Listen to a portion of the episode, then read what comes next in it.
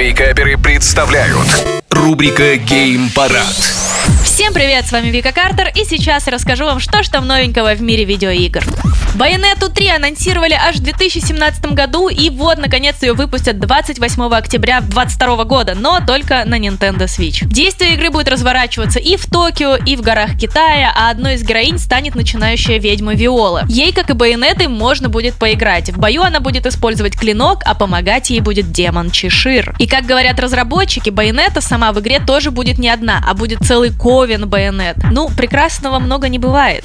А вот компания Pure Arts представила 90-сантиметровую статуэтку Леди Димитреску из Resident Evil Village, но всего лишь-то за полторы тысячи баксов. Статуэтка Леди Димитреску будет включать минимальные возможности для кастомизации, но все же они есть. Вы сможете вложить в ее руку либо когти, либо мундштук, а также можно снять шляпу. Нет, ну а вы что, в полный рост как бы хотели?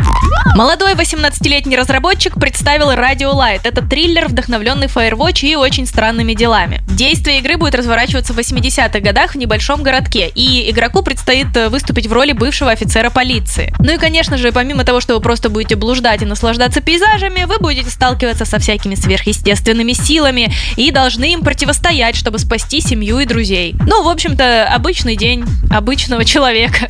Ничего удивительного. Ну а на этом все, а больше новостей на YouTube-канале Game Juice. Хорошего дня, пока-пока. Гейм-парад по средам в Вейкаперах на рекорде.